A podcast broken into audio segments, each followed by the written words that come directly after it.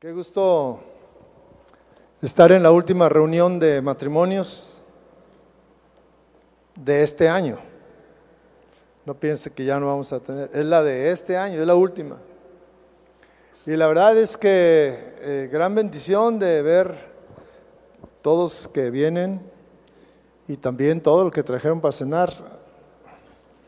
La verdad tengo que darme prisa porque está bueno ahí. Este, Hoy, hoy nada más desayuné, así que gracias mis hermanos. El motivo de la reunión, bueno, pareciera que es este, el Navidad y todos estos festejos que traemos, que luego no nos ajusta al tiempo y que andamos corriendo. Pero yo quiero aprovechar esta noche para hablar el propósito de la, del matrimonio.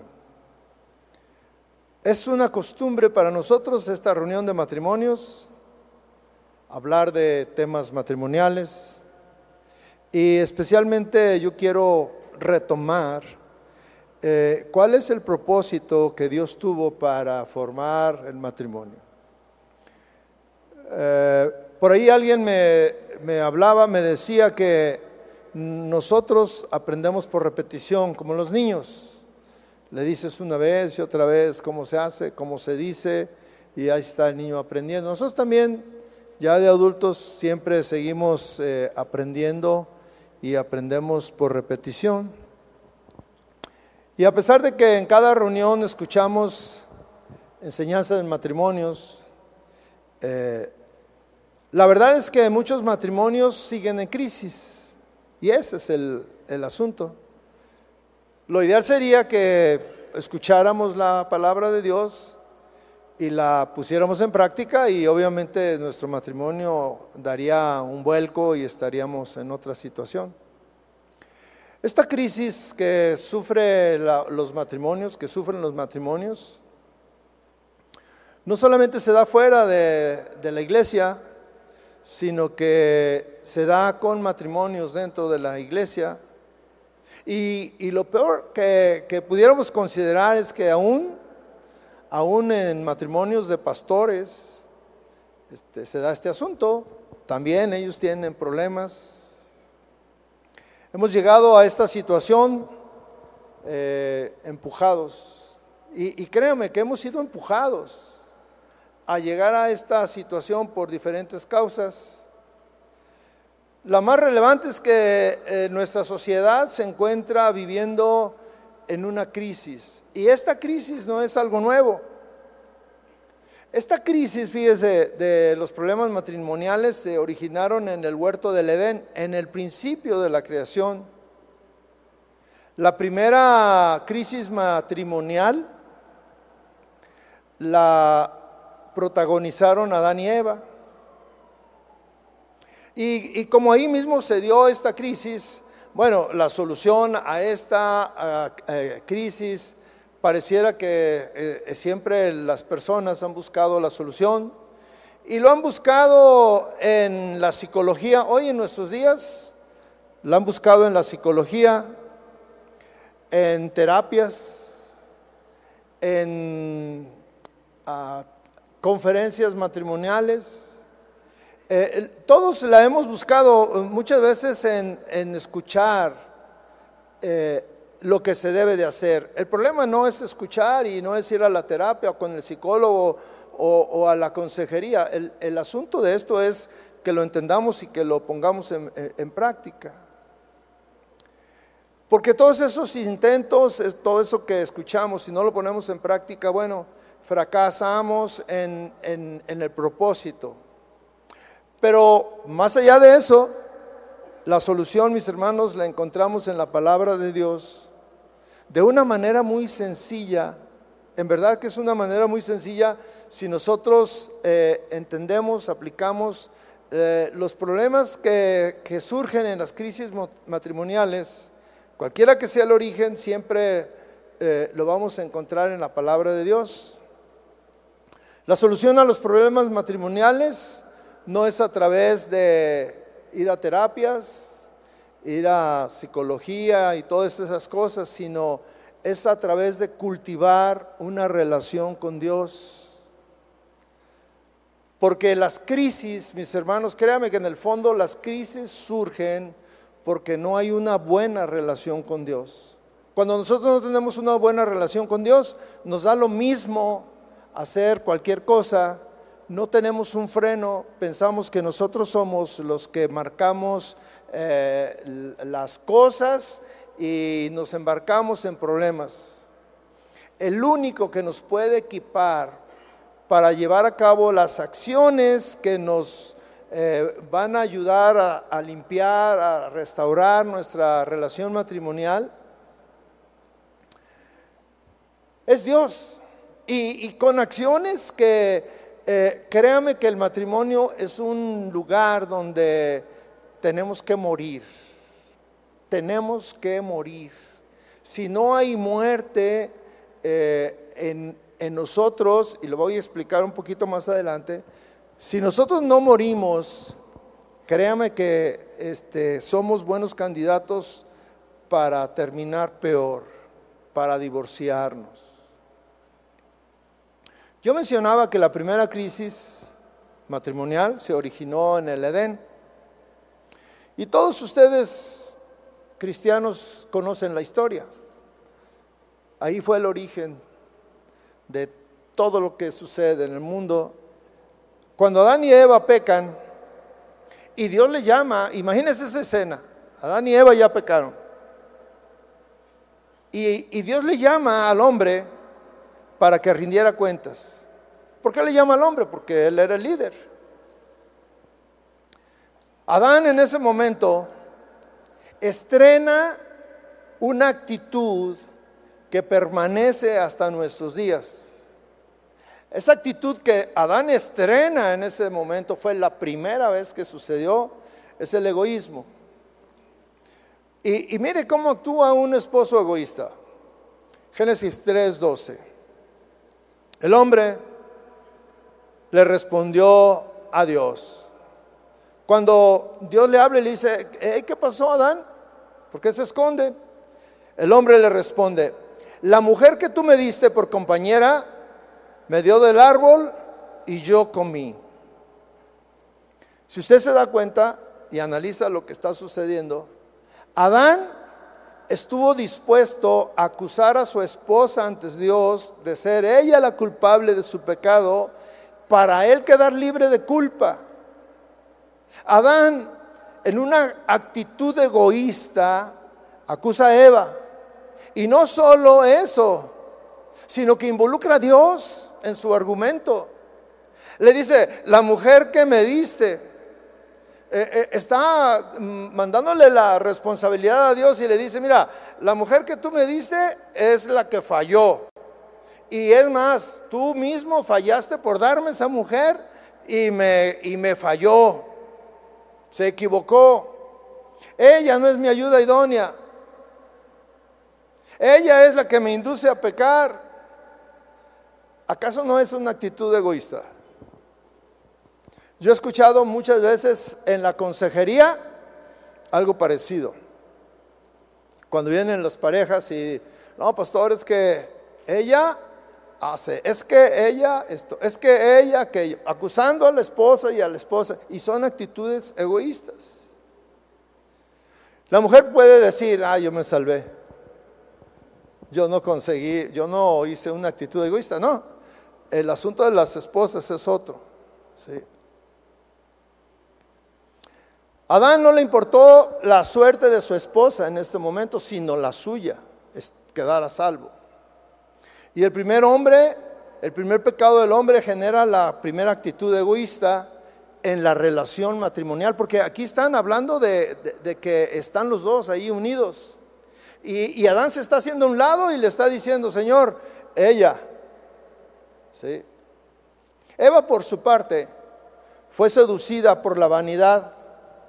Y dicen, yo no sé si es cierto, pero dicen que las mujeres son muy vanidosas. ¿Sí es cierto o no es cierto? No, ¿verdad? Y lo dicen por ahí, los hombres también, ¿verdad? La vanidad es otra de las actitudes que marcan la conducta de las mujeres y a través de, los, de la historia y hasta nuestros días eh, se dice que la mujer es vanidosa por naturaleza. Eso es lo que dicen. Y mire, Eva fue engañada por una mentira que despertó su vanidad. Eva no sabía que era vanidosa, pero mire por qué pasa. Génesis 3, 5. Pues Dios sabe, le está diciendo la serpiente a Eva, pues Dios sabe que el día que de él coman, estaban hablando del árbol y le está diciendo que no es cierto que si comen van a morir. Dice, se les abrirán los ojos y ustedes serán como Dios, conociendo el bien y el mal. Querer ser como Dios fue una actitud vanidosa. Querer ser como un Dios no estaba conforme con lo que era ella hubo una desobediencia, pero ella quiso ser alguien que ciertamente que admiraba, que, que, quería y todo lo que usted guste, pero quiso ser igual. Y esa es una actitud vanidosa. Este hecho rompió la armonía y, lo, y la confianza entre Adán y Eva que vienen a caracterizar el primer matrimonio. Este esta es la causa de la separación de los matrimonios con Dios. ¿sí? Actos como este y muchos otros que han llevado a cabo esposos y esposas se han repetido de generación y de generación en generación. Pero si nosotros queremos entender lo que la relación matrimonial requiere para funcionar, conforme al diseño de Dios, porque ese es el asunto. Nosotros queremos funcionar de acuerdo al propósito y al diseño de Dios, porque cuando lo logremos, vamos a, estar bien como matrimonios. Esta relación de funcionar conforme al propósito de Dios está incluida para establecer un vínculo y una relación estrecha con Dios. Entonces, para entender esto tenemos que estudiar con detenimiento lo que implica el matrimonio. Lo que implica. Estar casados implica a llevar a cabo algunas acciones. Las implicaciones las encontramos en la trillada cita que habla del matrimonio de Efesios 5, en donde encontramos principios sumamente importantes que nos hablan de lo que cada cónyuge lo que a cada cónyuge le toca hacer, ¿sí? le toca hacer para que su matrimonio funcione bien. Pero lo que a nosotros nos toca hacer en el matrimonio tiene, tiene estrecha relación, mis hermanos, con lo que Dios ya hizo por nosotros. Es importante que yo entienda lo que Dios ya hizo por nosotros lo que Dios ya hizo por mí, para que yo entienda lo que yo debo de hacer en el matrimonio por mi pareja. Si yo no entiendo lo que Dios hizo por mí, es imposible que yo entienda lo que a mí me toca hacer. La unión matrimonial es una réplica de la relación de Cristo con su iglesia. Ahí estamos representados. Nosotros como matrimonios representamos la relación de Cristo con la iglesia. Cada uno de los miembros del matrimonio representa a alguien que, representa a Cristo o la iglesia.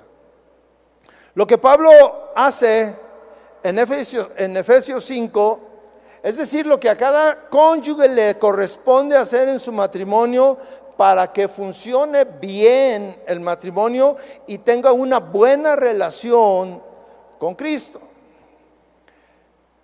Efesios 5 dice, Cristo y la iglesia es un modelo para el hogar. yo así le puse a esta enseñanza. Cristo y la iglesia es un modelo para el hogar. Y voy a leer eh, Efesios 5, 22 hasta el 31, hasta el 33 y aquí hay tres cosas importantes.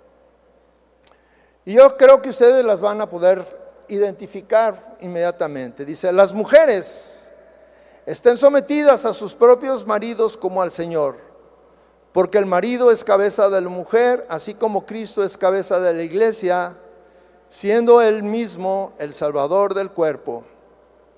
Pero así como la iglesia está sujeta a Cristo, también las mujeres deben estarlo a sus maridos en todo.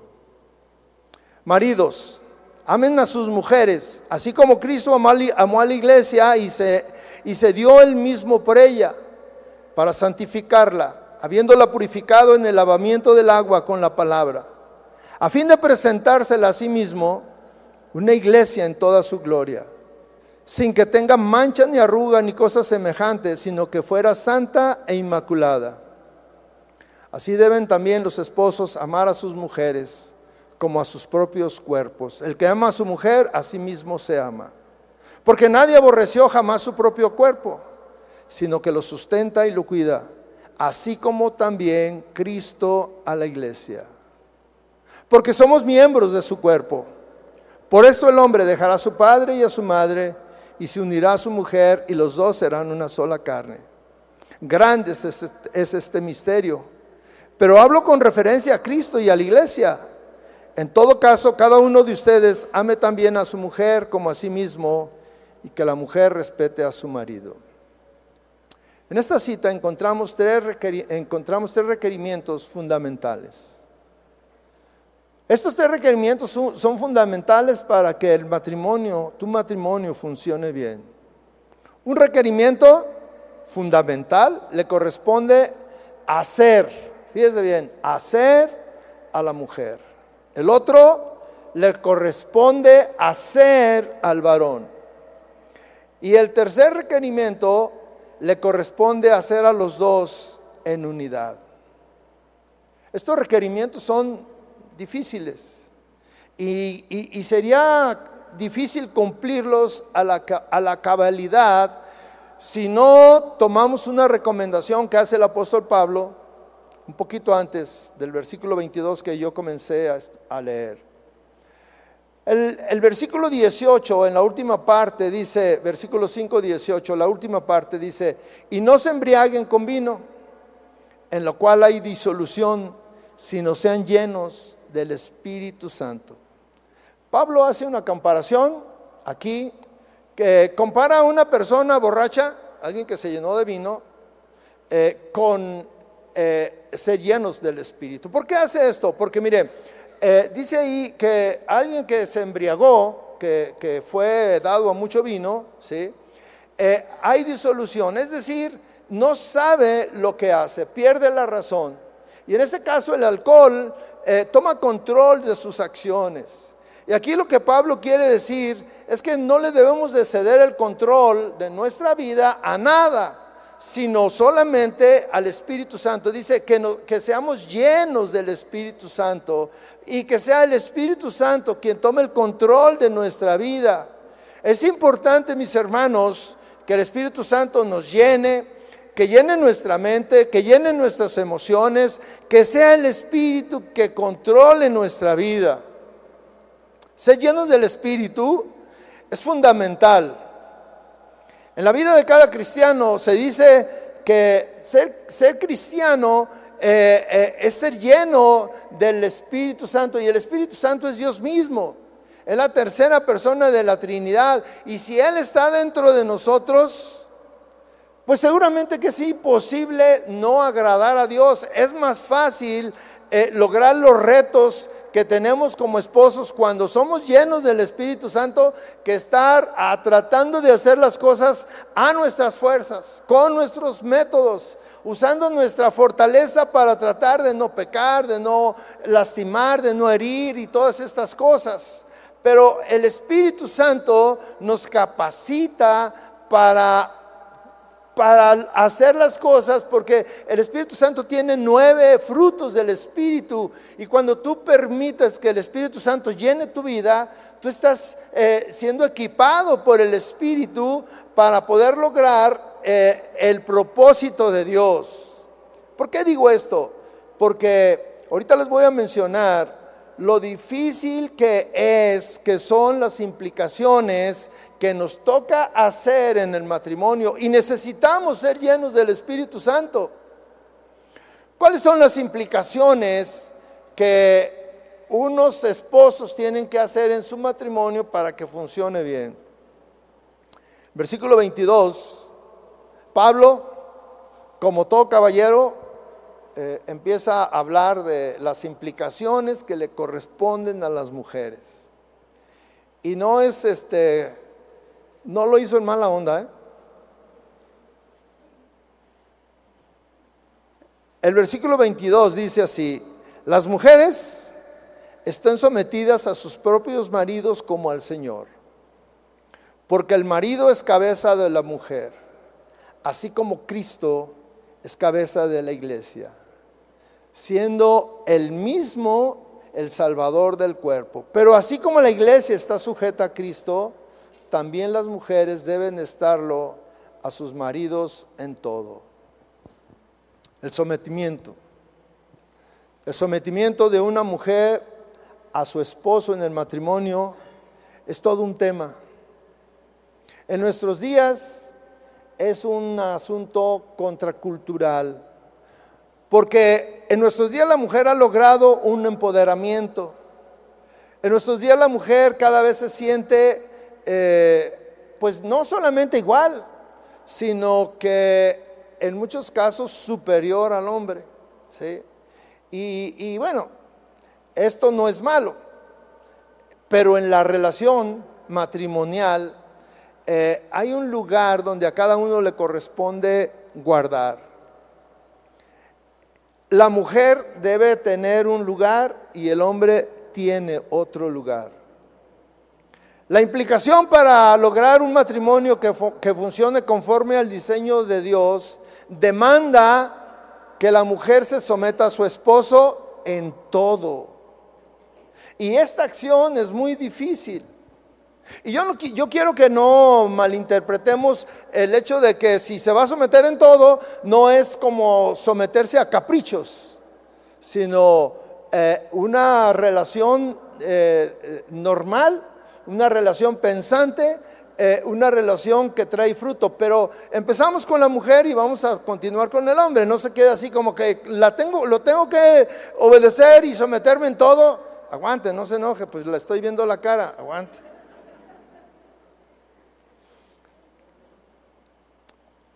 Les decía que eh, someterse al, varón en todo es, en algunos casos es muy difícil y en otros es imposible. Cuando lo queremos hacer en nuestra propia fuerza. Cuando somos llenos por el Espíritu Santo es más fácil. ¿Por qué? Porque someterse a un hombre imperfecto, lleno de errores, someterse a un hombre que ofende, verbalmente, conexiones, incluso eh, con un maltrato físico. Someterse a un hombre que en muchos casos ha abandonado a su esposa emocionalmente. Someterse a un hombre que se ha abandonado a su esposa incluso sexualmente. Y aún así la mujer pregunta, ¿aún así debo someterme a mi esposo? En todo. Lo que acabamos de leer da la respuesta, el por qué.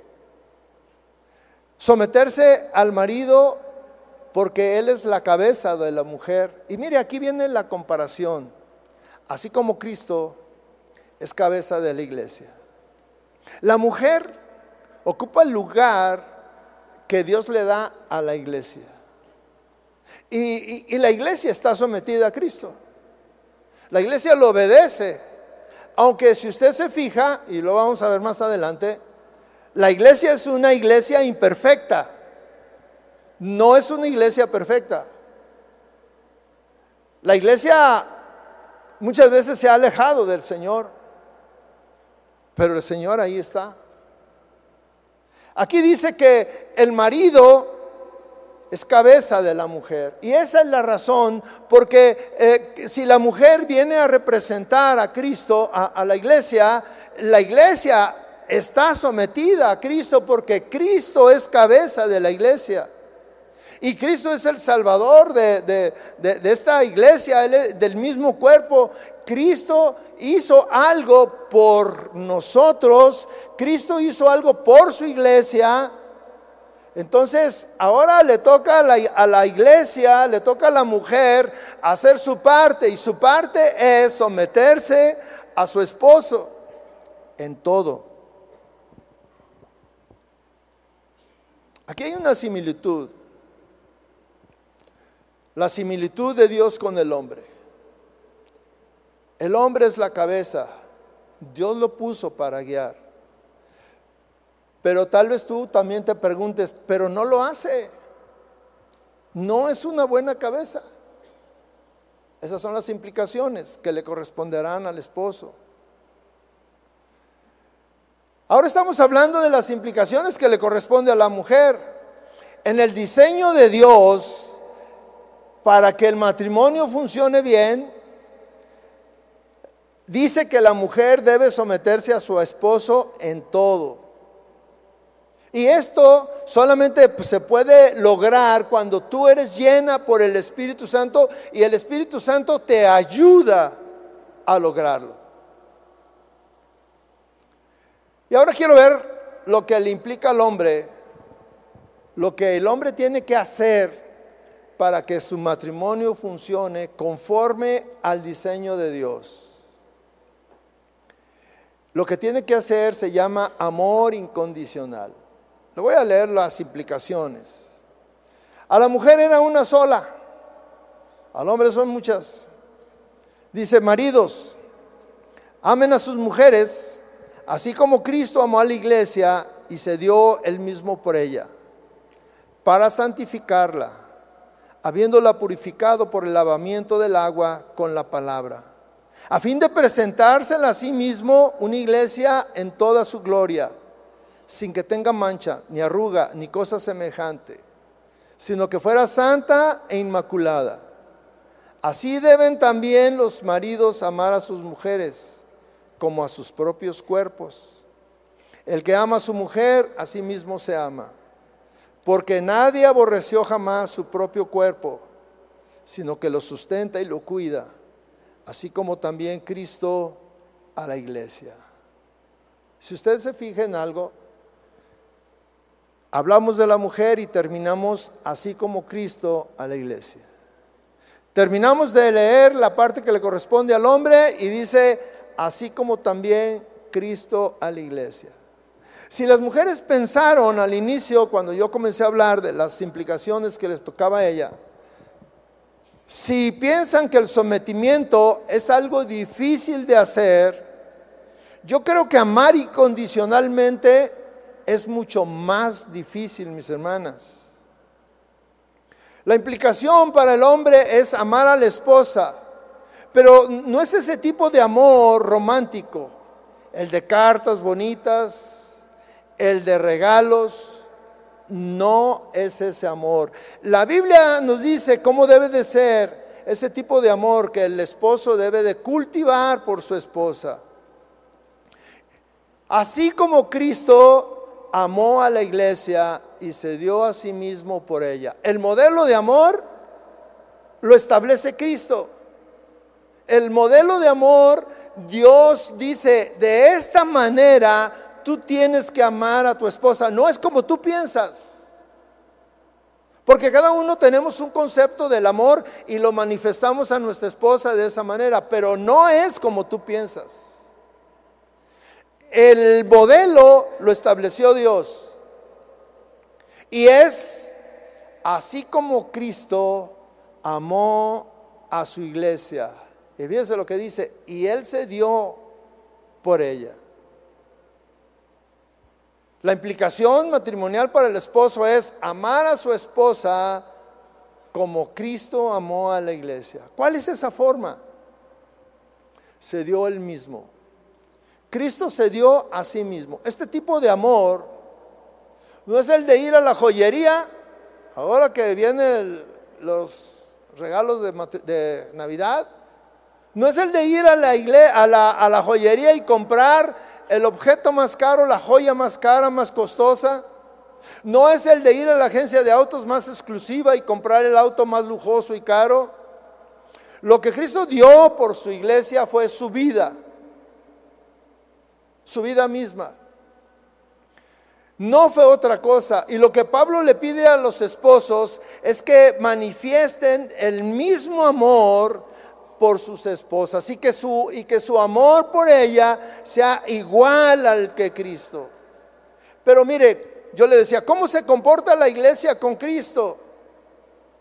¿Cómo es la iglesia por la cual Cristo dio su vida? Es una iglesia imperfecta. Porque tal vez tú te pones a pensar y dices, ¿cómo voy a amar a mi esposa si ella es una mujer imperfecta? Igual que la iglesia. Llena de errores, como la iglesia. La iglesia era una, en muchos casos ha sido una iglesia idólatra que adoran a otros dioses rebelde, pecaminosa. En las iglesias encontramos muchas imperfecciones. Y aún así, con todas esas imperfecciones, Cristo amó a su iglesia. Y aún así, con todas esas desviaciones y, problemas, imperfecciones y errores, Él dio su vida por ella. Y de la misma manera nos dice la palabra de Dios que nosotros varones debemos amar a esa mujer imperfecta que tienes en casa. Ah, no, aquí está.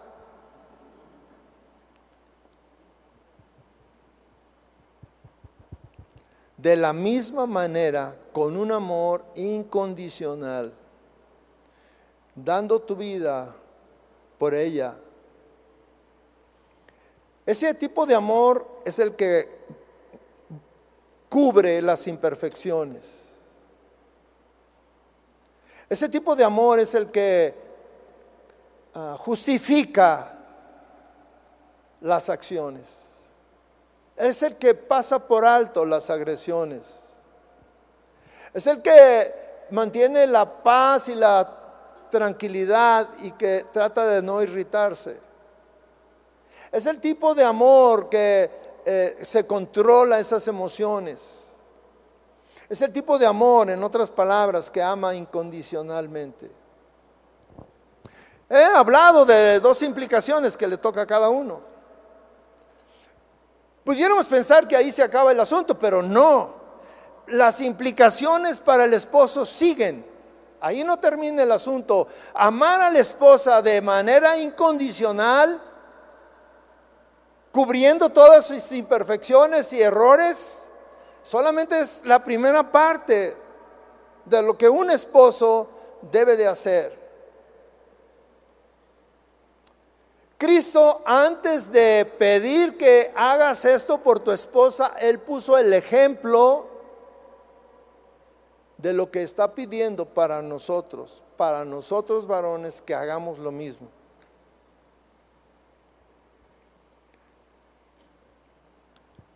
Las implicaciones para que el esposo ame a su esposa de esa manera, con un amor como el que Cristo amó a la iglesia, tiene un propósito. ¿El propósito cuál es? Pablo lo explica. Versículo 26 dice, para santificarla. Amar a la esposa de esa manera para santificarla. Cristo amó a la iglesia de esa manera para santificarla habiéndola purificado por el lavamiento del agua con la palabra. La palabra de Dios purifica, a fin de presentársela a sí mismo una iglesia en toda su gloria. Mire, aquí hay una, tenemos que identificar cuál es la parte que está hablando eh, Dios o Cristo que hizo por nosotros para que luego enseguida Él nos dice que lo que tenemos que hacer el 27 dice, a fin de presentársela a sí mismo una iglesia en toda su gloria, sin que tenga mancha ni arruga ni cosa semejante, sino que fuera santa e inmaculada. Y las mujeres representan a esa iglesia. Y el que tiene la obligación de, de hacer este trabajo de santificación aquí es el varón.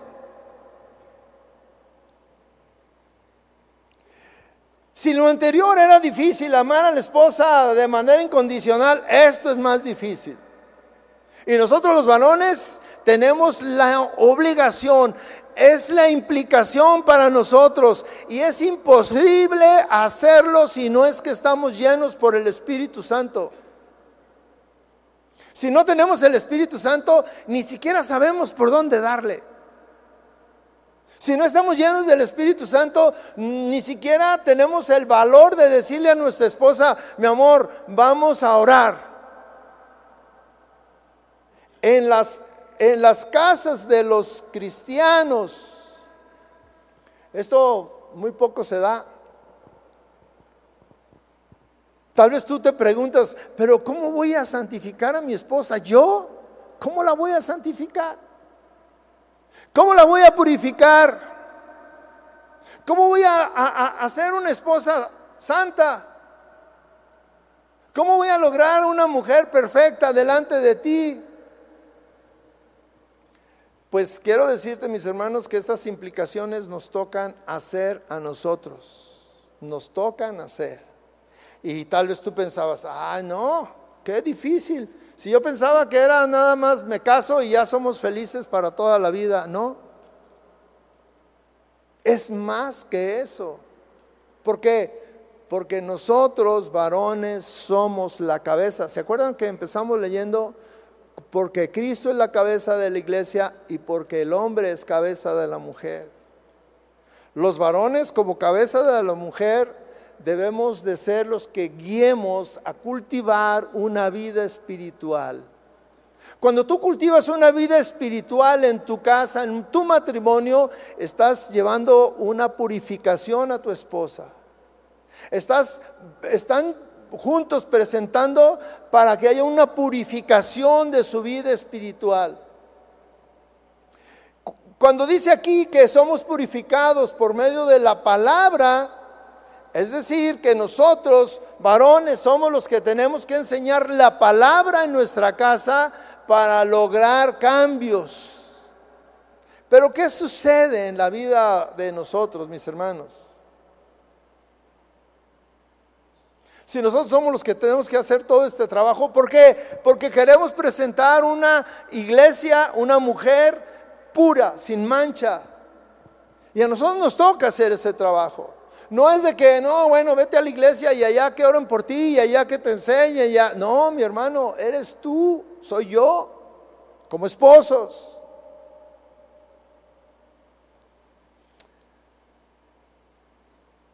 Pero ¿qué tenemos nosotros?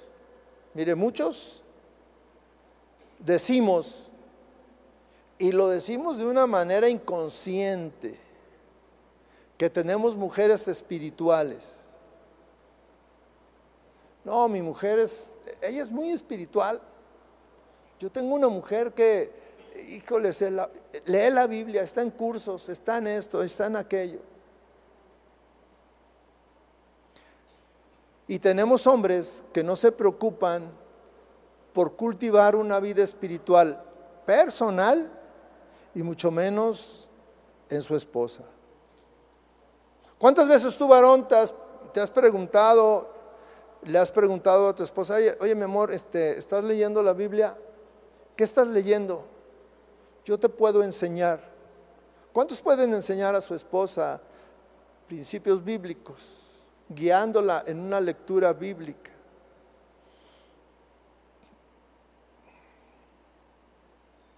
Pero si he escuchado frases de hombres que dicen, mi mujer es, es muy espiritual ella es quien nos motiva a orar. Y a muchos les molesta incluso. Otra vez. Con el miércoles o el jueves es suficiente. El, con el domingo es suficiente. Llegué bien cansado. No sabes de lo que, lo que viví hoy.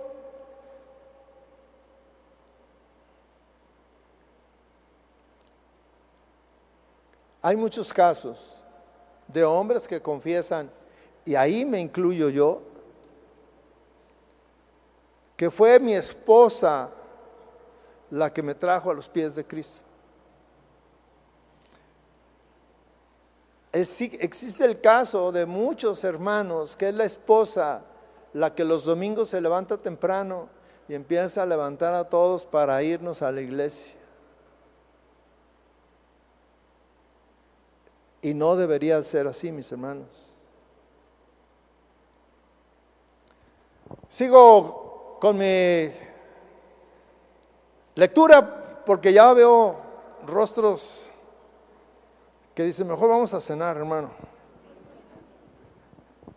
Versículo 28 dice, así deben también los maridos amar a sus mujeres como a sus propios cuerpos. El que ama a su mujer a sí mismo se ama, porque nadie aborreció jamás su propio cuerpo, sino que lo sustenta y lo cuida, así como Cristo también a la iglesia. En cada una de las cosas que estamos leyendo, implicaciones, nos dice lo que Cristo ya hizo, así como Cristo también a la iglesia. ¿Qué hizo Cristo por la iglesia? Así como Cristo debemos los esposos amar a las mujeres como a sus propios cuerpos. Cristo amó a su, a su iglesia como a sí mismo. Dice, el que ama a su mujer, a sí mismo se ama. Porque nadie aborreció jamás su propio cuerpo.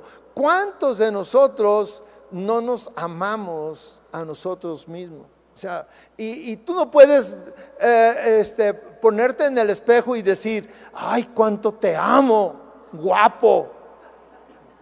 No dices eso, pero sí lo demuestras con lo que haces. Sí lo demuestras. Si te preocupas por tu eh, arreglo, si te preocupas por conseguir lo que te agrada, si te preocupas cuando te duele algo, inmediatamente buscas ir con el doctor, pero muchas veces no es el mismo énfasis cuando es tu esposa la que tiene ese dolorcito. Muchas veces no te preocupas de cómo está ella. Yo le puedo asegurar que la mayoría de los hombres los esposos, cuando nos enfermamos, tenemos una enfermera en casa que está ahí a un lado y a veces hasta nos molesta porque, porque quiere que te tomes la pastillita a la hora que es.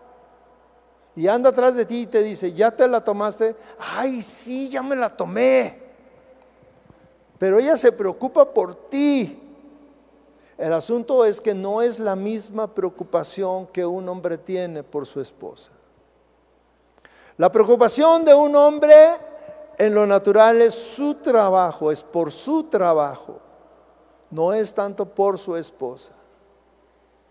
A veces está la esposa eh, enferma y le preguntamos si ya fue con el doctor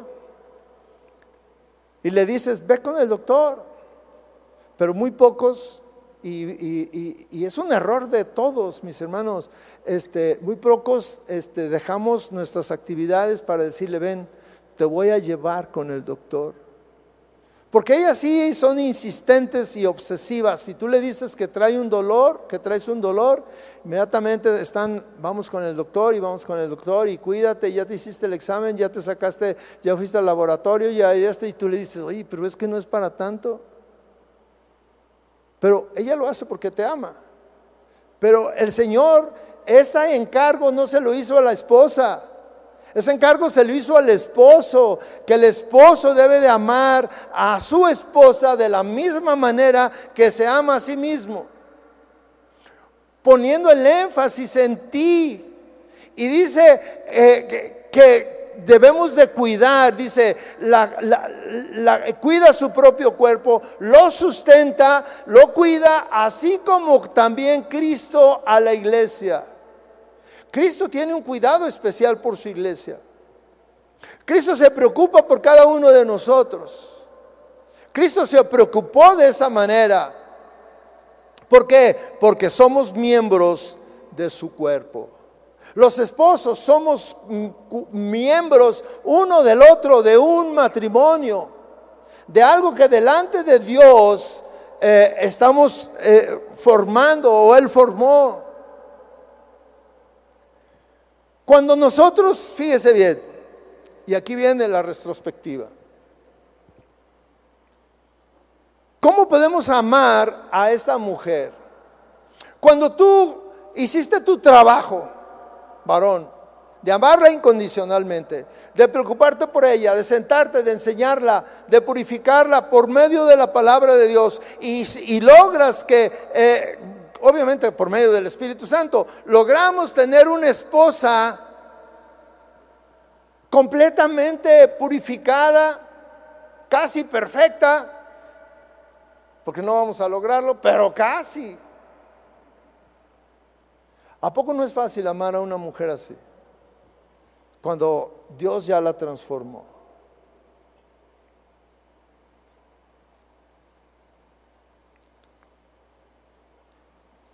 En todos los casos dice, así como Cristo amó a su iglesia. Versículo 31 dice, por esto el hombre dejará a su padre y a su madre y se unirá a su mujer y los dos serán una sola carne. Versículo 32, yo siempre que lo leía, yo tenía, me quedaba una duda. Y yo decía, ¿por qué dice esto? Grande es este misterio, pero hablo con referencia a Cristo y a la iglesia. Cuando un par de jóvenes deja a sus padres y se unen se unen para formar una sola carne. Y aquí hay un misterio, el misterio del matrimonio, porque es un misterio como dos, dos, personas se unen eh, en un asunto que visualmente, en lo natural, no estamos unidos, pero en lo espiritual estamos unidos. Y el versículo 32 habla de ese misterio. Y ese misterio tiene que ver con la referencia de Cristo y la iglesia. Cristo y la iglesia están unidos. Y esta unidad no se la da la iglesia, esta unidad se la da Cristo a la iglesia. De la misma manera, cuando nosotros dejamos a nuestros padres y nos unimos en matrimonio, nos unimos de, haciendo una eh, similitud de lo que es el matrimonio. Es una relación que es muy similar a la relación que guarda Cristo con la iglesia. El matrimonio es un símil, es, una, es un modelo que debemos de, llevar a cabo. Pero mire, en nuestros días y en muchos días, esto no lo entendemos así.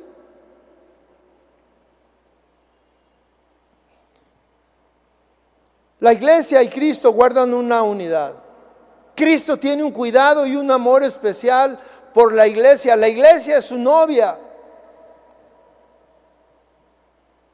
Y el propósito del matrimonio es reflejar la gloria de Dios, como el propósito de la iglesia es reflejar la gloria de Dios. Y para muchos lo que estoy hablando hoy como que no entienden y, ni siquiera saben de qué se trata. Pero mientras estemos así, mientras no entendamos este asunto, nuestros matrimonios seguirán surtiendo los mismos problemas. Actitudes egoístas, igual que Adán y Eva. Actitudes de vanidad. Mis hermanos, el matrimonio, una de las grandes implicaciones es la humildad, porque al final de cuentas necesitamos morir. Cristo murió por su iglesia. Ese fue el asunto. Y Él por eso lo dice. Lo que Él ya hizo por nosotros, nosotros lo tenemos que hacer en nuestro matrimonio. El varón debe de morir por esa mujer imperfecta. La mujer debe de morir para respetar y someterse a ese hombre imperfecto. Porque los dos somos imperfectos. Pero ¿qué pasa cuando tú tienes un esposo que entendió el propósito del matrimonio y que se preocupa por amarte incondicionalmente y que se preocupa por ti en tu vida espiritual y que se preocupa por sustentarte y que se preocupa por cuidarte, ¿no es fácil someterse a Él?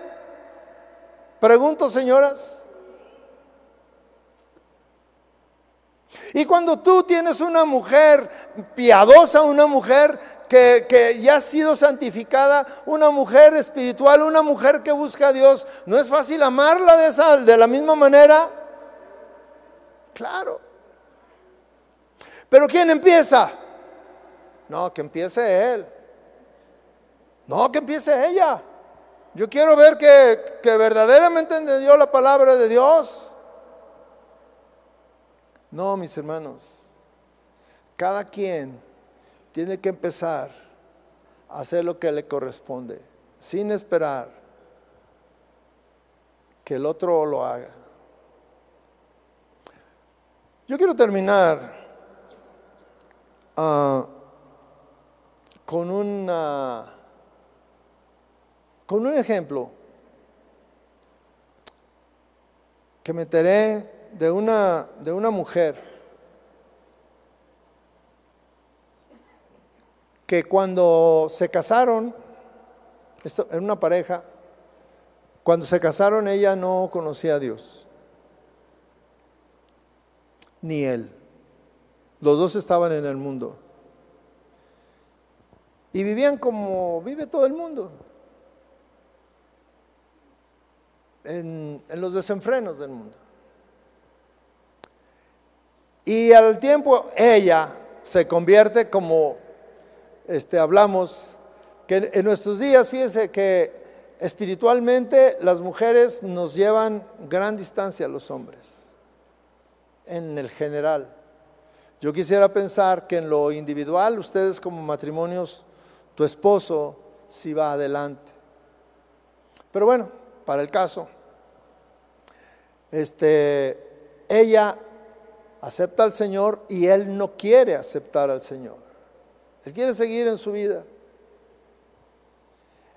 Y, es borracho, es mujeriego. Y, este, y la mujer siempre estaba ahí orando por su esposo. Y, mucha gente iba y le decía pues que, que lo dejara, que, que, este, que no valía la pena, que mira lo que hace, mira cómo te trata. Y, y ella permanecía, creía en la palabra, creía en Dios y oraba por su esposo. Dice que un día el esposo habló con ella, después de varios años, habló con ella y le dice, oye, este, quiero confesarte que tengo una relación con otra mujer. Y ella le dice, pues, ¿has tenido muchas? Le dijo, sí. Dijo, pero ¿sabes qué? Quiero que me ayudes a terminar esa relación. Pero no solo eso. Quiero que me ayudes a dejar mi vicio de alcohol. Quiero que me ayudes a cambiar. Porque todos estos años yo te he visto. Y si no fuera porque yo creo que tienes algo especial. No pudieras permanecer a mi lado y amarme de la manera que me amas. Yo quiero lo mismo que tú tienes. El asunto, mis hermanos, es que muchas veces en el matrimonio, y estoy hablando de matrimonios cristianos, ni uno ni otro tiene algo especial. Los dos nos comportamos como si no tenemos nada especial. Los dos nos comportamos como si no tenemos a Cristo. Porque los dos, cada uno defiende su punto. En la consejería, yo he encontrado que tanto el hombre como la mujer acusan a su pareja y le echan la culpa de que si hicieron eso y si están así, es porque él hizo esto y luego él dice, no, es que ella hizo esto. Y así están en actitudes egoístas que no corresponden a cristianos. ¿Cómo pensar que somos cristianos si vivimos peleando. ¿Cómo aplicaríamos esta palabra en nuestra vida matrimonial? ¿Cómo aplicarías tú, mujer, este concepto de someterte a tu esposo en todo? Y dice, como para el Señor. Aquí lo estás haciendo no es solamente para, para obedecerlo y para eh, hacerlo de una manera eh, eh, humillante, no, sino hacerlo en una actitud de obediencia a Dios con un propósito. Yo estoy haciendo la parte que a mí me corresponde, porque Cristo ya hizo lo mismo y Él me dejó el ejemplo.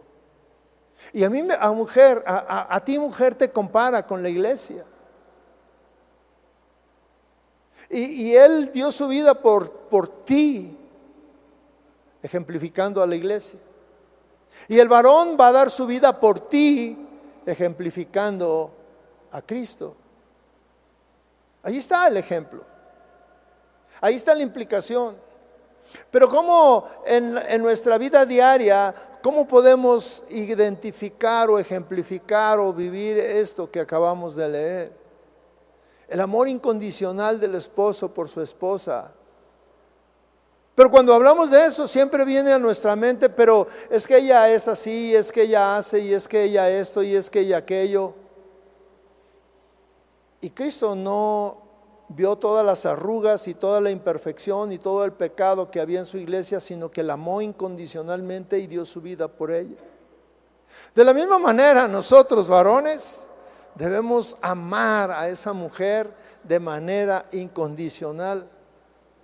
No porque lo merezca, sino porque Dios me lo está pidiendo y hay un propósito. Si yo logro hacer mi parte, como dice la palabra de Dios, seguramente que mi esposa reaccionará haciendo su parte de la misma manera.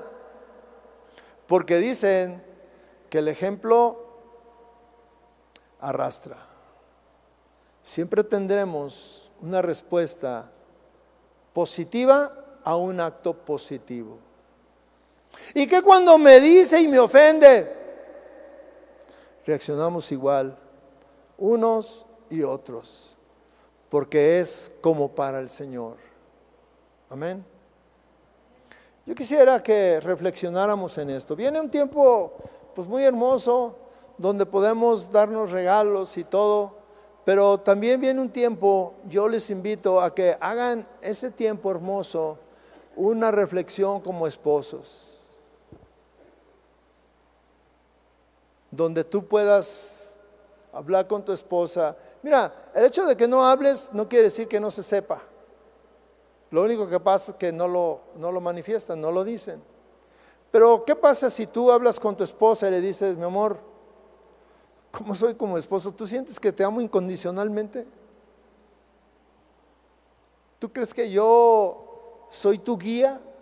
¿Que yo te jalo para las cosas espirituales? ¿Tú crees que, y estoy hablando del hombre preguntándole a la esposa, porque nos molesta que nos digan, no, es que tú esto, ay, pero cuando nosotros somos los que le abrimos la puerta y le preguntamos, oye, ¿tú crees que yo soy una buena cabeza? ¿Tú crees que yo te protejo? ¿Cómo soy? O sea, háblame. Pero también te desquitas cuando tu esposa te diga, ¿tú crees que yo me someto a ti? En todo. Tenemos mucha tarea, mis hermanos. ¿Por qué? ¿Por qué tengo que hacer esto? Porque quiero lograr el propósito del matrimonio en mi vida. La iglesia con Cristo dice que un día vendrá cuando vengan las bodas del Cordero. Y la iglesia estará con su novio. Qué hermoso cuando nosotros podemos entender esa similitud y empezarlo a vivir aquí una buena relación matrimonial. Una relación donde nuestro matrimonio glorifique a Dios porque ese es el propósito, que tu matrimonio glorifique a Dios. Cierra sus ojos, por favor. Y vamos a hacer una reflexión. Padre, Padre, gracias por este tiempo que nos das. Gracias por este tiempo de poder compartir tu palabra, reflexionar en ella y darnos cuenta en dónde estamos, Señor. Porque lo que tú quieres es que nuestro matrimonio se perfeccione. Sin importar lo que digan los demás, nuestros vecinos, nuestros amigos. Reflexionando en nuestra vida matrimonial, porque muchos tenemos vidas matrimoniales deshechas distantes, vacías, que no nos satisfacen, que no nos llenan. Pero lo que tú quieres es que tengamos una relación matrimonial donde haya una intimidad contigo también, Señor. Enséñanos, enséñanos a vivir tu palabra, Dios. Enséñanos a poner en práctica tu palabra. Señor, que no nos conformemos con escuchar, con saber que otros están bien y que pusieron en práctica tu palabra y que les va bien, porque esos que lo hicieron están muriendo a sí mismo, a sus deseos, a sus pensamientos, a su forma de ver la vida, a sus costumbres. Están muriendo a sí mismos, Señor, para dar lugar a que tu Espíritu Santo habite y more en ellos, Señor. Llénanos de tu Espíritu Santo para lograr los propósitos, Señor. Señor, que seamos llenos de tu Espíritu Santo y que tu Espíritu Santo cultive en nosotros esos dones espirituales que necesitamos, el dominio propio, la paciencia, el amor, la fe, la confianza.